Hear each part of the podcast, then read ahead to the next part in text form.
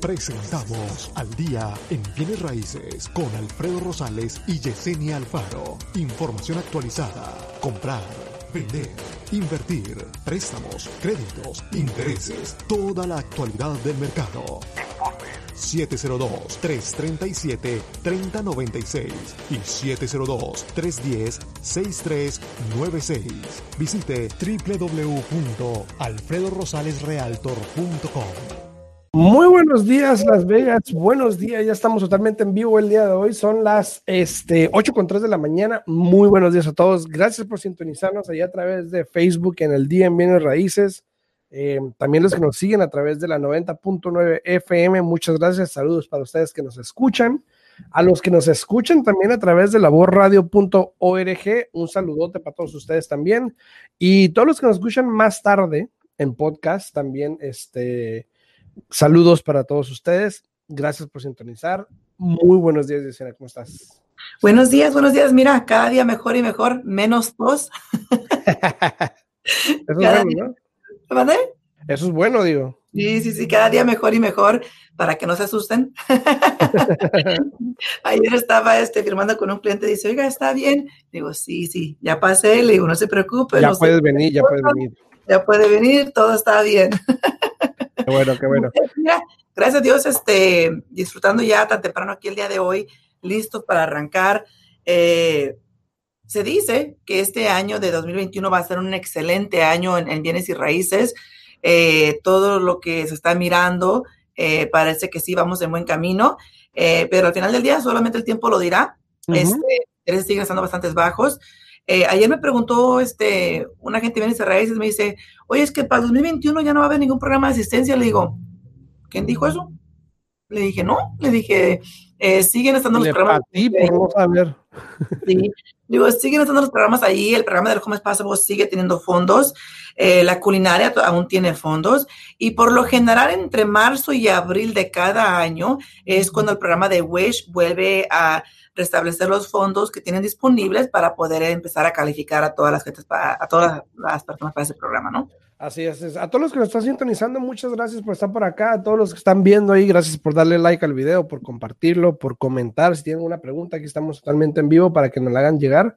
Eh, y sí, este, el 2021 trae muchas cosas. Obviamente todo pinta bien, se pudiese decir. Eh, ahorita, algo importante que está pasando ahorita para los que no sepan, eh, ahorita se está llevando a cabo, lo, bueno, ayer votaron Sí. allá en Georgia, en el estado de Georgia. Y muchos dicen, ¿a qué me importa Georgia? Bueno, eh, a decir a mí tampoco, ¿verdad? Pero este, Georgia, eh, se están peleando dos, dos sillas en el Senado. Para los que no saben, el Senado tiene 100 representantes, dos de cada estado. En Georgia hay dos sillas vacantes que se están jugando ahorita, donde un demócrata ya ganó, le ganó a, a Purdue, perdón, a Kelly, que era una, la republicana, y ahorita está Ossoff ganándole a Purdue. Eh, todavía falta poquito, pero ahí está, pareciera ser que yo creo que se van a ir a recontar los votos otra vez, pero están peleándose ahí, los dos demócratas van ganando en el estado de Georgia, que es muy raro. El primero es muy raro. Segundo, eso quiere decir que si esos dos demócratas ganan el estado de Georgia, el Senado va a tener 50 y 50. O sea, hace que ahora el Senado va a estar igual a comparación de como estuvo los últimos cuatro años, donde era mayoría republicana. Va a estar igual y obviamente si se llegara a ver algún tipo de empate en, en alguna decisión en el Senado, pues la última palabra la tiene el vicepresidente. Que el vicepresidente Pence, en este caso que está actualmente, lo que le queda, tuvo varias decisiones que tomar él en respecto a, a el voto decisivo, porque él es el que forma esa, ese desparejo en ese, en ese aspecto. Bueno, en este caso, Kamala Harris va a ser la que va a tomar esas decisiones eh, si llegase a pasar donde haya un empate en el Senado. Todavía Pero pues, ajá, pero pues para aquellos que, para los que son demócratas, pues es bueno, ¿no? O sea, No, sí, y fíjate, eh, ayer era como, así como dicen, como déjà vu, ¿no? buenos días, Lucio, buenos días. Buenos días, Ira, jovenazos. Muchísimas gracias, por hacernos sentir tan, tan jóvenes y darnos un poco más de energía para el día de hoy, ¿no? Este, pero sí, ayer era como déjà vu en, en, en redes sociales, todas las personas hablando de las políticas, así como estuvo en noviembre, ¿no? Entonces, cada quien tiene su opinión. Aquí lo importante es este, respetar la opinión de cada quien este, y saber que al mismo tiempo uno tiene el derecho de expresarse, ¿no? Eh, tenemos una clienta en común este, en Facebook, ah, no voy a decir su nombre, pero ella es de, de Alaska. Ah. y, y, me da risa porque una de las metas que ella se puso este año eh, fue no estar tanto metida en Facebook o en redes sociales. Eh, incluso también tú conoces a, Kevin de la compañía de la Home Warranty.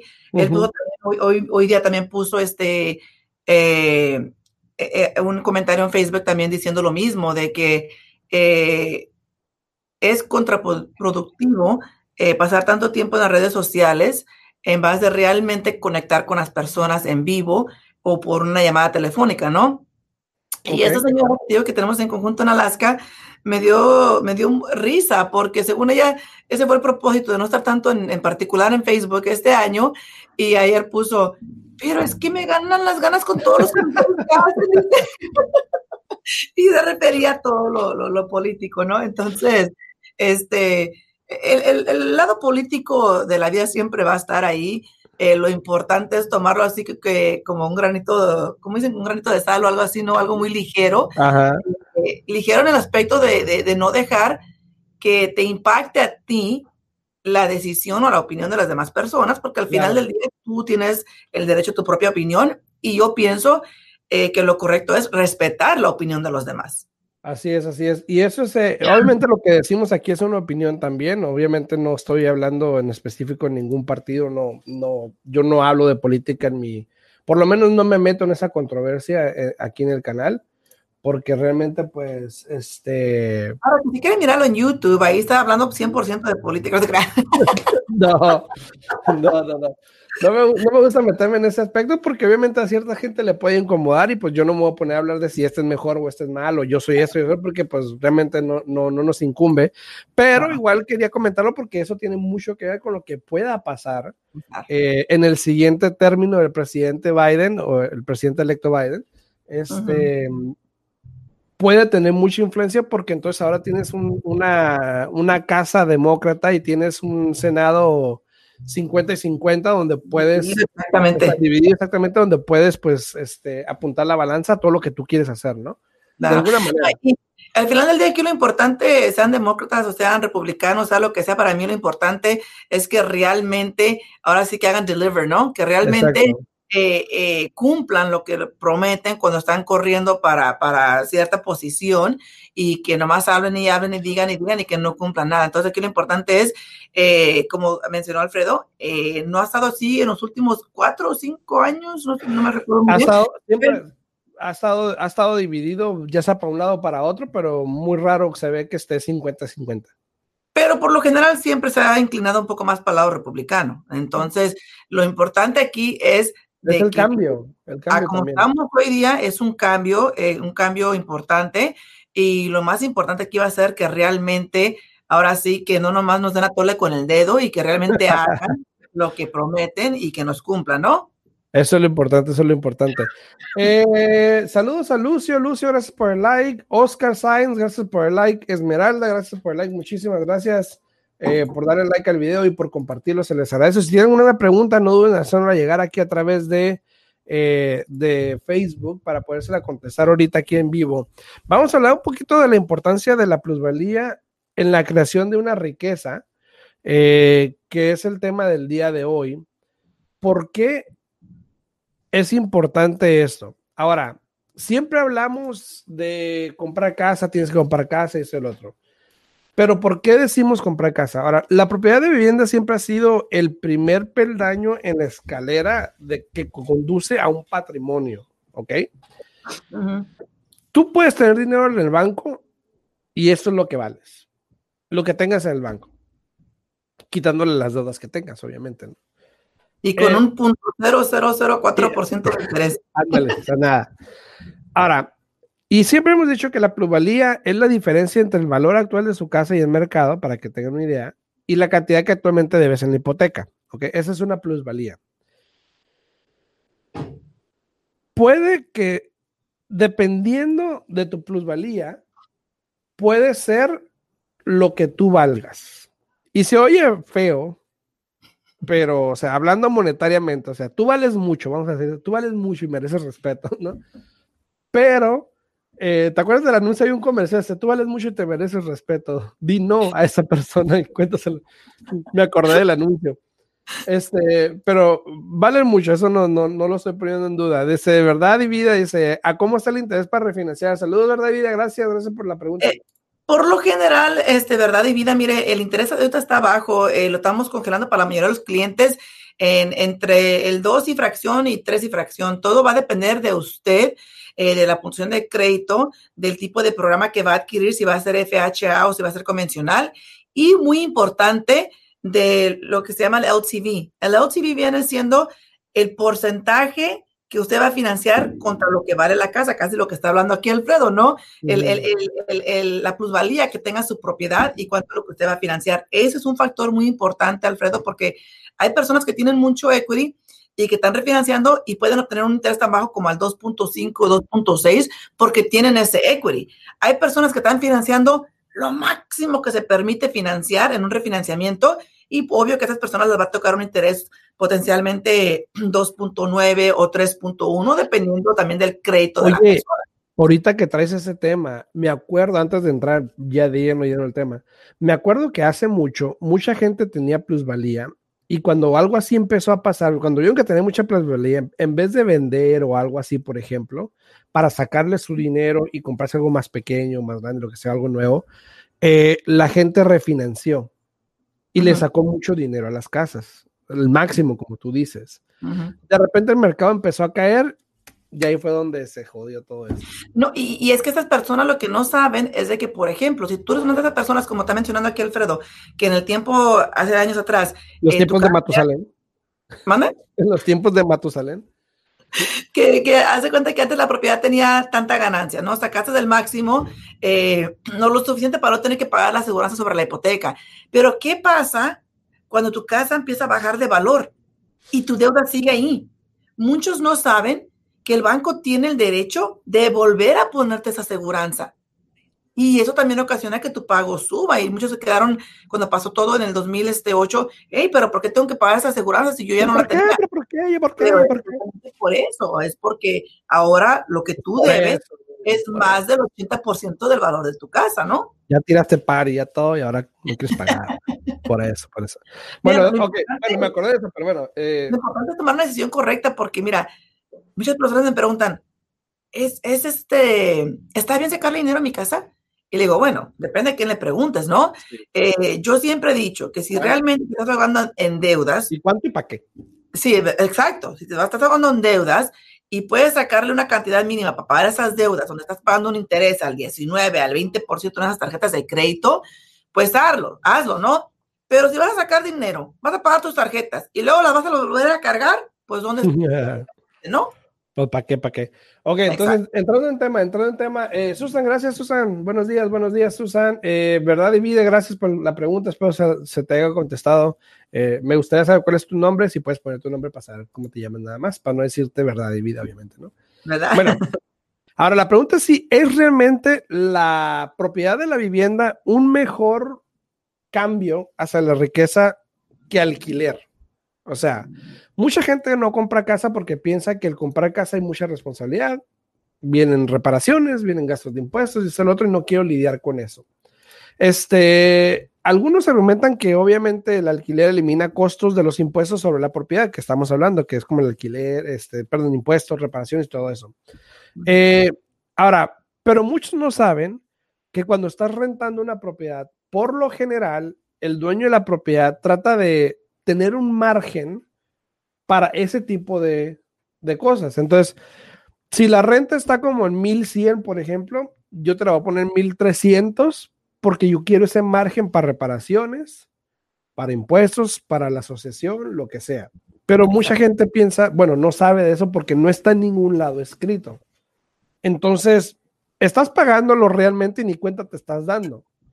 Exacto. Entonces hay que poner ojo. Eh, viene Magaña, mm, Vianey Magaña. Saludos por sintonizar. Viene. Me trabé, perdón, perdón, me trabé. No solamente eso, pero mira, muchos de los, de los arrendadores hoy en día Ajá. están un poco más inteligentes, ¿no? Parte de tu contrato es de que ellos agarran una garantía para la propiedad. Y en esa garantía, ellos, ya ves que siempre que eh, metes un reclamo para que vayan a arreglar algo, se paga lo que viene siendo eh, el cobro por llamada, que son 50, 35 dólares. La mayoría paga lo que debes. Ahora se lo ponen allí al inquilino. De que si algo se descompone, aquí está la información de la garantía, tú tienes que hablar y tú vas a pagar pagas. eso, de 5 Exacto. dólares.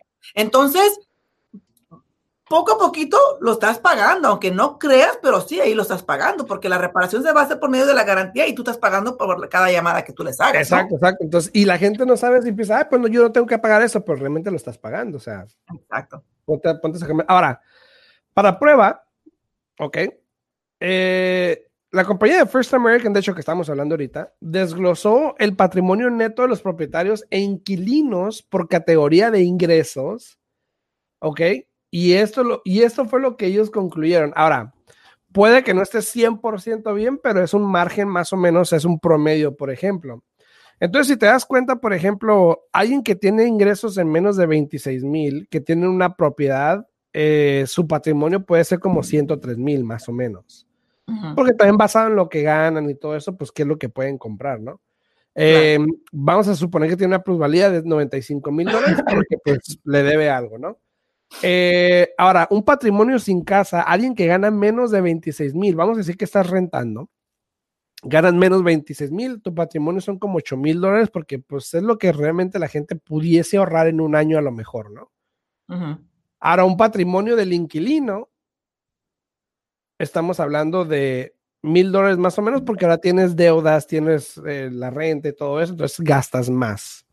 Claro. Es una diferencia de 7 mil dólares. Ahora, ya como ven los números, conforme va subiendo el ingreso de la persona, pues ya el patrimonio va subiendo, va subiendo, eh, eh, la diferencia va subiendo.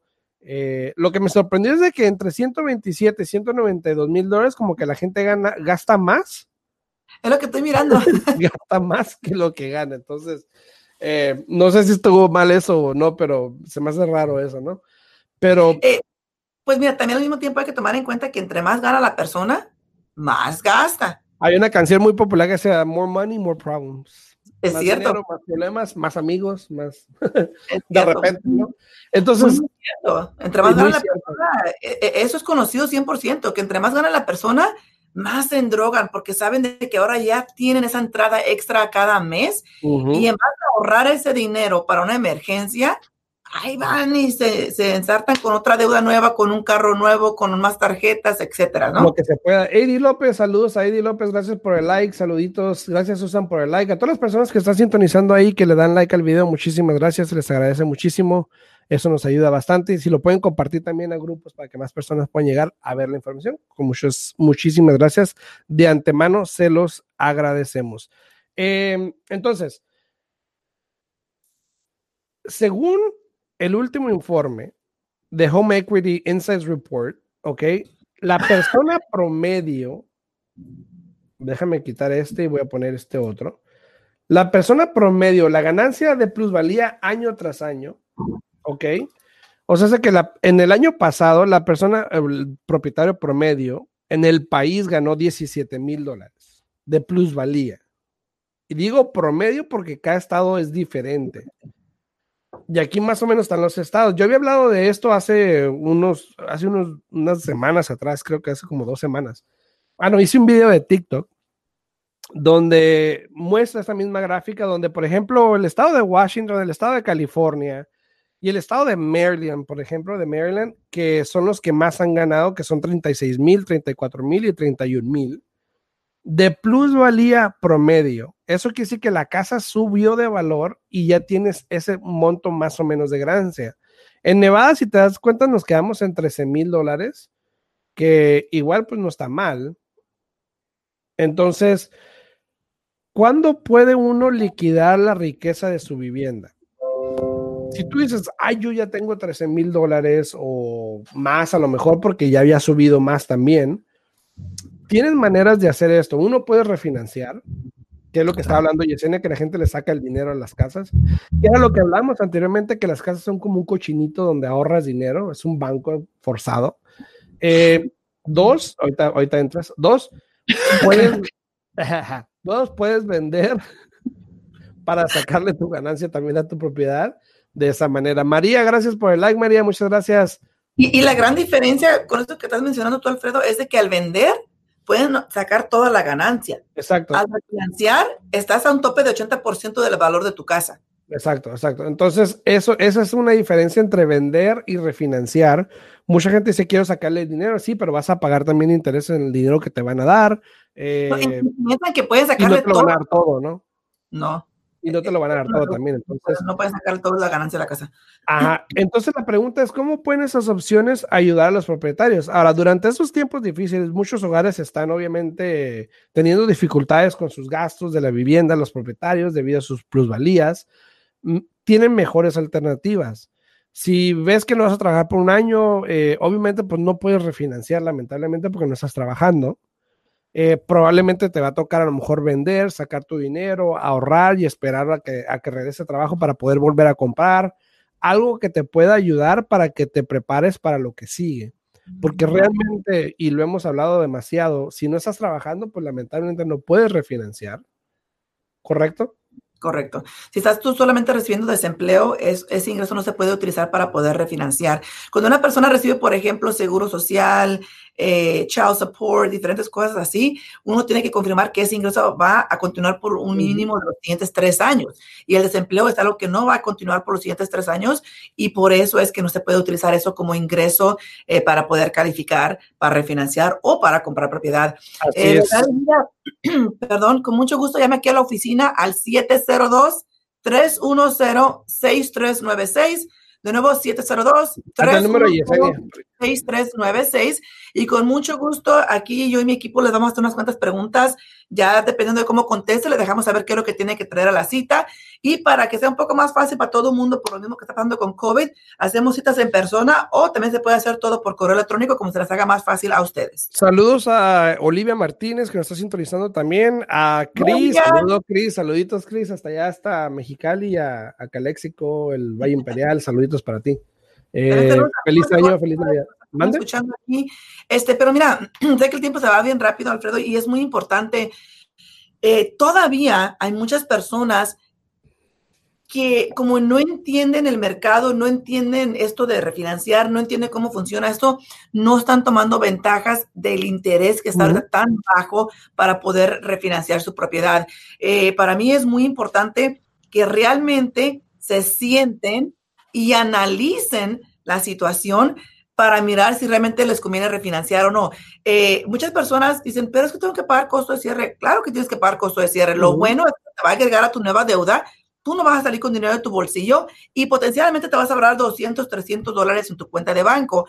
Eh, ayer cerramos una transacción donde la clienta, el pago creo que le subió como 25 dólares al mes, pero sacó 40 mil dólares porque quiere renovar su propiedad y eliminó más de 55 mil dólares de deudas. Fíjate, es y el pago le subió algo mínimo. Entonces, ahí es donde tú tienes que realmente analizar, analizar perdón, bien la situación y mirar por qué no hacerlo. Este momento, como tú dijiste, ni tú ni yo vamos a volver a mirar que los intereses estén tan bajos como están en este momento, porque en los últimos 50 años nunca habían estado así los intereses. Entonces, Exacto. ¿por qué no aprovechar el momento? Exacto, exacto. Ahora, también hablábamos un poquito, Yesenia comenzó diciendo que este año pinta bien. Dice, ¿qué podría traer el futuro? La mayoría de los expertos piden que los precios de las viviendas obviamente sigan apreciando en el futuro. Muchos, muchas especulaciones hay que probablemente esto no pase por la situación, dependiendo qué pasa en los siguientes cuatro o seis meses más o menos, ¿no? Pero, por ejemplo, si tú tuviste una propiedad o compras una propiedad a principios de año, de este año, por ejemplo, en cinco años tú le puedes haber ganado 54 mil dólares más o menos si la apreciación sigue a la manera que se está subiendo ahorita. Ahora, cabe constatar que no estoy diciendo que el mercado va a subir por los siguientes cinco años, puede que sí, puede que no. Es un poco impredecible, yo creo, y si alguien te dice que no, te dice que sí, yo creo que no es tan bien porque realmente pueden pasar muchas cosas eh, al menos que tenga una bolita del futuro y, y sepa más o menos. Pero, pero esas son predicciones basadas en cómo se ha venido manejando el mercado en los últimos años. Y lo que está ahorita. Y lo que está ahorita. Puede que en dos, tres meses cambie la situación por todos los factores que ya hemos hablado. Y sí, va a haber uno que comente que sí, que si no estamos trabajando, yo, yo entiendo todo eso y por eso es que digo que esto puede cambiar, pero a como está la situación, como está el mercado ahorita, puede ser bueno para muchas personas. Entonces, con esto yo creo que algo último, yo sería. No, y, y, lo importante aquí, como estás diciendo tú, lo importante es de que realmente analicen su situación, porque mi situación es muy diferente a la tuya, Alfredo, y el problema es eso, es de que uno trata de comparar como te fue a ti, me va a ir a mí, o lo que tú conseguiste lo voy a conseguir yo, y no es así. Cada caso es completamente diferente. Los reglamentos están ahí, y aquí lo importante es que, que como te digo, e, el cliente, si quiere refinanciar, excelente, es todo cuestión de números. Si quieres comprar, es cuestión de números. Ahorita, ahorita es muy importante, eh, Alfredo, yo pienso que las personas que han estado batallando haciendo este pago mensual de su hipoteca, que han estado ahora sí que, que angustia todos los días, que cómo la vamos a hacer, que ya se acabó el desempleo, que cómo vamos a pagar. Ese es un buen momento para que te llamen y tú les puedas hacer una, una, consulta gratuita de cuánto pueden ellos recibir de retorno por su propiedad si es que la venden el día de hoy. Eh, aquí lo importante es no quedarte sentado y con las manos cruzadas y actuar, analizar tu situación y mirar qué es lo que puedes hacer para mejorar tu situación. Así es, así que en conclusión, la plusvalía para la mayoría de los estadounidenses eh, es la forma más rápida de aumentar el patrimonio, ¿ok? Eh, esa riqueza da a los propietarios más opciones durante tiempos buenos y tiempos difíciles. Así que si quieres alguna consulta, saber qué puedes hacer, me puedes hablar al 702-789-9328 o le puedes marcar también pues a Yesenia Sí, se pueden comunicar conmigo aquí al 702-310-6396 y con mucho gusto podemos contestar todas sus preguntas, todas sus dudas y, ¿por qué no? Empezar de una vez, así sea calificados para comprar su casa o para refinanciar. Así, estamos en contacto, nos vemos mañana en punto a las 8. Mañana vamos a hablar de crédito, este viene New York y ahora sí mañana a hablar con ah. nosotros de crédito, entonces algo muy importante que ocupas tener y que tienes que tener para poder comprar casa y todo eso, entonces... Nos vemos mañana en punto de las 8 de la mañana. Saludos, chicos. Hasta luego.